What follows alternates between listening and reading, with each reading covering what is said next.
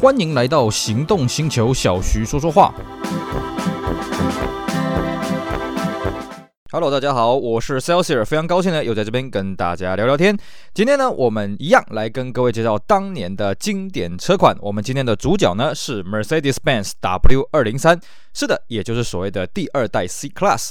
呃，我们节目呢在此前已经跟各位介绍过 W 二零一、一九零一以及 W 二零二啊，那我们希望呢，呃，各位可以去把这几集的节目啊都把它找出来听一听、看一看啊，那么有助于呢你对于这款车子更进一步的了解啊。毕竟呢，C Class 一直到现在，我们节目录制当下已经进到 W 二零六了啊。那它每一代呢，嗯啊，你说外观有什么关联吗？我还真的是找不出来啊。这个每一代的外观呢，真的都是超级大改，然后改的真是面目全非啊。但是呢，它的一些设计的思维呢，其实还是一脉相承。那，诶，当然了啊，你真的要说起来，外观上有什么一脉相承呢？有，它每一代都长得像是缩小的 S Class 啊，像 W 二零一呢，像是缩小的 W 一二六；W 二零二呢，像是缩小的 W 一四零；W 二零三呢，诶，就是缩小的 W 二二零了啊，这个相当的有意思啊。呃，不过呢，这个在 W 二零三这个时候啊，这个到底这一台 C Class 它开发以及它在市场上有什么有趣的故事呢？我们今天呢就开始跟大家来聊一聊 W 二零三这款车子。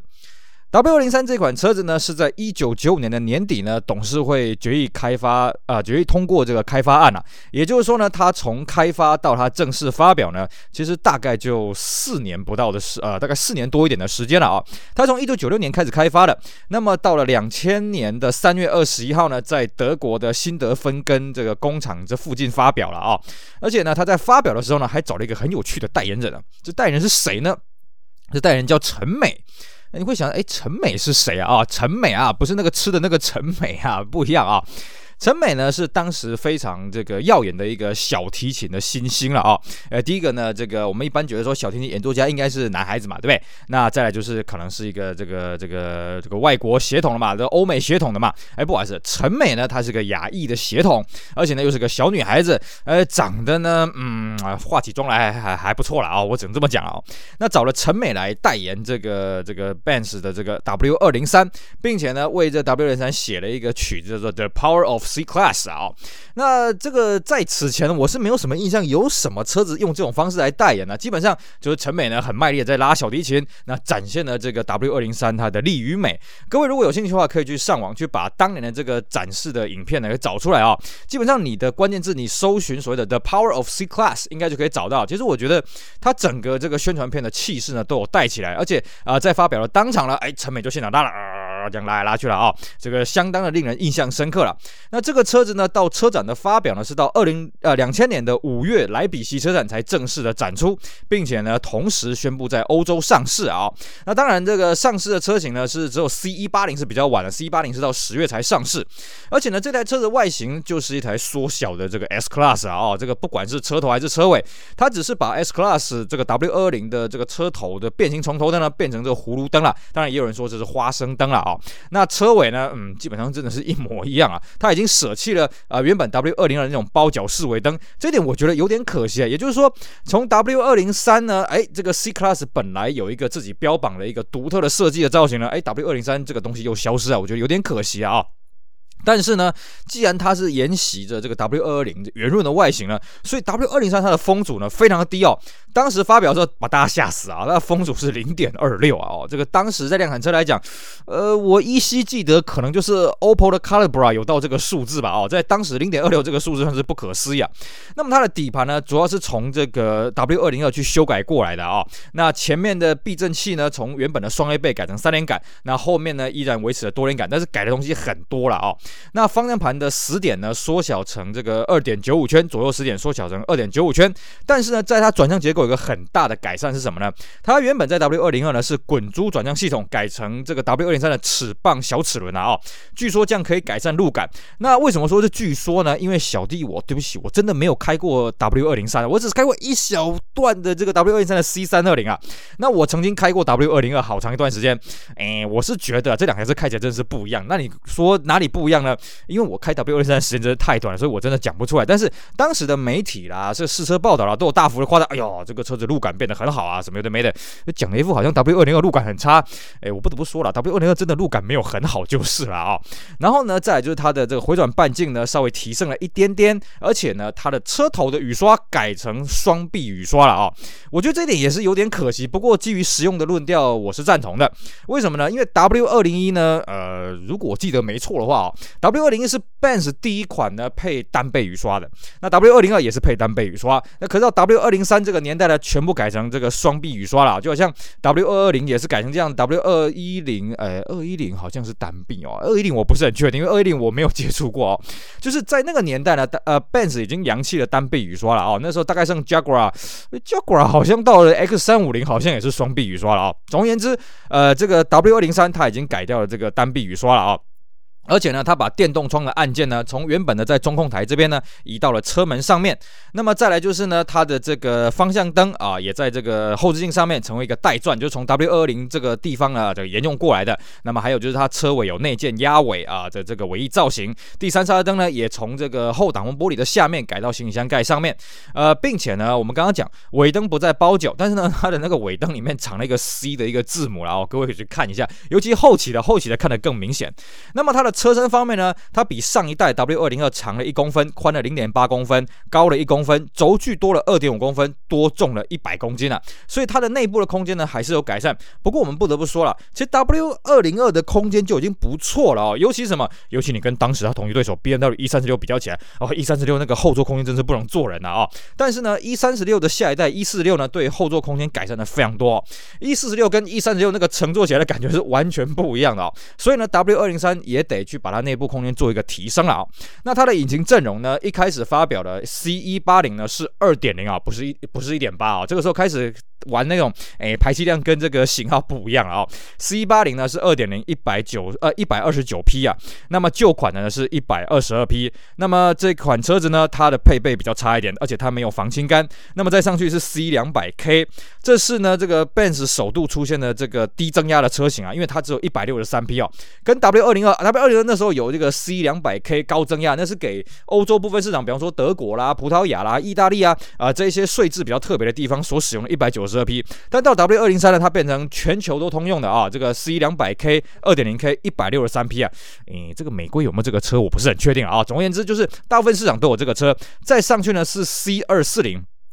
只是呢，在 W 二零二的时候，C 二四零是二点四，那到这个时候它已经换了新的引擎二点六了啊，那一百七十匹。那么再上去呢是 C 三二零，也就是呃这个 C Class 这个除了 AMG 性能版本以外呢，史上最大的这个排气量啊。当然后来这个有所谓的 C 三五零啊，那 C 三二零呢就是啊、Benz 的这个新款的 V 六啊单凸三气门的这款引擎，两百一十八匹了啊，输出呢比 S 三二零稍微小一点。至于在柴油引擎方面呢，呃这个时候呢其实柴油引擎的阵容呃大致是跟这这个 W 二零二是差不多了哦，就是入门的是 C 两百 CDI，再上去是 C 二二零 CDI，那顶级的呢改成了 C 二七零 CDI 了啊，也就是有三款柴油引擎的选择，并且呢这个时候已经全面配置了这个手自排，那么手排的版本呢已经。从五速手排变成六速手排，那据说这个六速手排变速箱呢是来自于这个 W 二一零还有这个 SLK 了哦。那同时呢，它还有一些变化，就是说呢，它的动力方向盘改成电子速度感应。那么转速表呢，呃，原本的 W 二零二呢是从在右边了哦，那这时候移到左边去了，为什么这样移位搞不太清楚？但它时速表下面呢有个很大型的一个显示幕啊，并且呢它标配了这个气帘角度可调头枕，那还可以选配一个 PTS 停车辅助，但是 PTS 停车辅助在很多市场都是标配。那么在 W 二零三来讲，它也是分成三个等级啊，但是呢，它取消了像 W 二零二这个 Esprit 的这个等级，并且呢，它还同样配有这个四六分离的后座，那后座一样有这个内建的儿童安全椅垫可以加高啊，那么后座的这个有冷气出风口，并且呢有这个五个三点式的安全带，五个可调的头枕，只是呢，它行李箱为了要增加空间哦，所以它把备胎给拿掉了啊，那多了五十五公升的备胎空间，并且呢，这个手套箱啊不不，这个换片。CD 换面箱呢改到手套箱里面啊，这样子可以增加这个行李箱的空间，而且还可以选配的这个 BOSS 音响、声控系统，还有这个 SOS 求救的系统。那么这是它在欧洲发表上市一个情况了。那在台湾市场这边呢，台湾是两千年的六月七号上市的 C 两百 K 啊，还有 C 二四零跟 C 三二零。那其中的 C 两百 K 有 Classic 跟 avanga c 二四零呢是 Elegance，C 三二零是 avanga 哦。那售价呢，C 两百 K 的 Classic 是一百六十八万，C 二四零的 Elegance 呢是一百八十九万，C 三二零的 Avanga 是两百一十万了啊、哦。那它具体的配备规格，我们这边跟大家介绍一下。Classic 呢，在一开始就已经有恒温双前电动椅、电折后视镜、天窗自动雨刷、六安 ESP 啊哦，那这个配备其实到国外已经是很多 Elegance 的配备了哦。不过这个时候一开始台湾的头批 Classic 还是维持铁圈，只是很快呢，它就配备又开始增加了啊，因为那时候 E 四十六的配备非常的好，所以后来呢，Classic 追加了铝圈啊，这个木桃啊，这个尤加利木的内装，三区恒温雾灯、自动大灯、多功能仪表荧幕、电话，还有这个后座带置杯。架的中央扶手，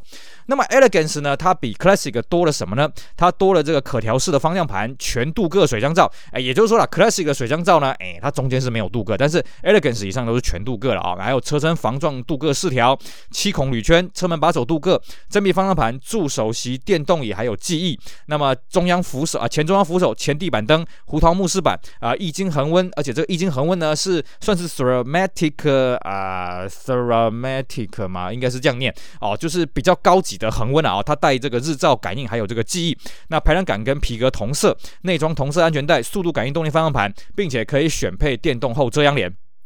至于再上去的阿凡卡呢，多了十五啊十六寸的五爪铝圈，蓝色隔热玻璃啊，铝直饰板啊，还可以选配跑车底盘。但是很奇怪哦，这个阿凡卡台湾版本呢是没有镀铬的门把手啊。那么其中 C 三二零呢，当时有标配 Nokia 的手机座啊，其他的车型是可以选配，但是我并没有看过其他 C 三二零以外的车子有选配过这个 Nokia 的手机座了啊、哦。那么全车系呢都可以选配后面的侧边安全气囊、HID 玻璃天窗，还有这个这个倒车呃停车辅助 PTS 系统，还有 AMG 跑车套件呐、啊。但是比较可惜的是呢，台规当时呢没有声控系统，没有求救系统，然后这个也没有这个导航啊，然后座也没有办法选配内建安全。座椅，这是比较可惜的地方。那么除了这个总代理引进的之外呢，当时的水货商啊也有引进的这个 W 二零三啊。其中呢比较特别的是什么呢？贸易商有一进过一批 C 三二零 Brabus 哦，这一批呢是真的 Brabus 哦，是真的从德国的这个 Brabus 原厂去订购了哦，然后有限量，我记得好像限量两百多台，不知道是两百零六还是两百一十台，而且每一台呢在中控台上面都有编号。它的内装呢有红色、白色还有蓝色、白色两种混搭的方式啊、哦。那它的这个售价呢是比总代理的 C 三二零加价二十八万，也就是两百三十八万哦。那其实这一批的回响非常的热烈，所以后来贸易商甚至还有进什么呢？还有进正的 Brabus C 三点八 S 啊，那据说卖的也还行啊。那这一批呢，那个 C 三零 Brabus 算是台湾史上第一次哦，贸易商向改装原厂直接引进的，而且是全省的贸易商啊，大家一起卖啊。这一批车相当的特别啦，甚至呢，水货还有一批什么呢？还有一批二零零二年式的 C 两百 KT 啊，就是五门的旅行车。各位了解，呃，台湾的代理商呢进这个五门的 C Class 是一直到 W 二零四才正式引进啊。W 二零二也只有一点点水货，那 W 二零三呢水货也不多了。可是呢，我们现在路上看得到不少这个 W 二零三的这个水货，这个大部分都是两千零二年 WTO 开放自备外汇车进口之后，从日本啊、从欧洲拉进来的这个中古车、外汇中古车。但是我们刚刚讲了哦，这个水货进的 C 两百 KT 这个是全新车哦，那它当时是二零零年式啊，所以它的引擎还是二点零 compressor，那配的是一百七十八万，那它这个外观呢还是这个铁圈盖啊，这个配备没有说非常的好，所以我们看了一下大概。只进了这一批之后呢，就改成这个外汇中古车来来来抢市场了哦。那么原厂呢是在两千年的十月追加了 C 一八零，我们刚刚讲的这个个二点零的这个版本。那么两千零一年的二月呢，台湾才引进这个版本哦。然后这个价格是压到一百六十万。同一时间呢，C 两百 K 的 Classic 就停止引进了。所以呢，这个时候呢，阵容就变成 C 一八零、C 两百 K Avanga、C 二四零 Elegance 跟 C 三二零 Avanga。但是呢，因为 C 一八零这一批车卖的很少，卖的很很差了哦，所以两千零二年呢就不不引进这个 C 一八零的二点零的这个版本了啊，那改引进这个新的引擎。那新的引擎什么？我们等一下会跟各位讲哦。那么在这个 C Class 在台湾上市了之后呢，卖的非常的好。为什么呢？其实很好笑了。W 二零那个时候刚上市的时候，大家觉得，哎呦，这个车子比起这个这个什么 W 一四零不够气派，所以那时候呢，水货商啊去全球去抢 W 一四零库存车，哎呀，W 一四零卖的真是有够好，水货真是卖的哈哈啊，这个呵呵笑了啊。结果呢，到了 W 二零三呢，大家反而觉得，哎呦，这个车子看起来动感年轻啊，这个车子赞啊，好啊，赞啊，啊，结果呢，W 二零三呢在台湾卖的非常好，甚至那，它在两千年的一月到十一月呢。它挂牌数还超过一四十六了啊！那不过呢，这个很快，当时一四六它小改之后又拿回这个冠军宝座啊，这算是昙花一现。那么，针对于 W 二零三的性能规格呢，在两千零一年三月，原厂就推出所谓的 C 三二啊，这也是首度呢，这个 Benz AMG 呢推出了这个机械增压的性能款啊，它就是舍弃了原本呃这个 W 二零二那个年代是 C 三六，后来变成 C 四三，并且有少量的 C 五五，那这时候呢改成这个机械增压啊，那三点二的这个 compressor 拉出这个三百五十四匹啊，并且呢还同时推出了旅行的版本啊，那 C 三二 AMG 呢，它一样只有这个五速手自排的。版本其实 C 三六、C 四三、C 五也都只有自排而已啦。那它车身呢，比一般的 C Class 再降低了将近三公分，而且呢，它的这个机械增压是据说啦，哦，是为了要通过这个欧洲的这个环保法规啊，所以它用的是 IHI 的这个机械增压。那么台湾这边呢，率先是由这个水货商先引进的啊，当时那个报价很贵啊，到三百五十万。那两千零二年呢，这个台湾的代理商才引进了 C 三二，那么是两百八十九万。只是呢，台湾代理商这个时候也一样没有引进这个五门的版本，水货我们也没。听说过有进过五门的这个全新车了啊，可能有了，只是这个数量非常非常少了啊。那当时呢，C 三二在台湾呢还有一件非常轰动的事情，不知道各位有没有印象？C 三那个时候大概是两千零二年、两千零三年那个时候在台湾开始出现的嘛，哦，那那个时候网络呢也才刚普及而已啊。那普及到什么程度呢？呃，我记得大概从拨接上网啊，从那个电话线拨接上网到宽频上网，刚宽频上网还没有到很普及啦，哦，就那个速度还不是很快。所以那时候网站呢开始出现有所谓的影音啊，哦，开始有所谓的那个呃影像可以看啊，图片那个影片可以看，但那个影片都都不是很长啊，大概跟我们现在看的那什么抖音 TikTok 大概大概是那个样子哦。然后那个时候呢，在网上流传一个影片。是什么？有一个家啊，有有有一对年轻人呢，开了一台 C 三的 AMG 啊、哦。在当时刚通车的北二高还没有全线通车的二高的北部的路段呢，那开着这台 C 三 AMG 呢，开到这个贴表两百五，然后呢，那个你看到那个影片啊，那个地上的那个那个标线都是这样子，像像没有已经看不到虚线，就是一条线的了啊、哦。然后他们在看，哎呀，我开得好快啊！结果这时候发现他被一台车子给刷过去了，被一台车他们以为是当时的 S L 五五，因为当时 S L 五五已经出来了啊，有这个这个五五 K 嘛，所以它是四百七十几匹吧。他们以为是被 S L 五五给刷过去，结果是一台 C L K，一台 C 二零九室友可以给刷过去了啊、那这部影片当时在这个引网网络上引引起非常大的轰动啊！当然，我们要先跟各位讲啊，这个开车不要超速啊！在那个年代了啊、哦，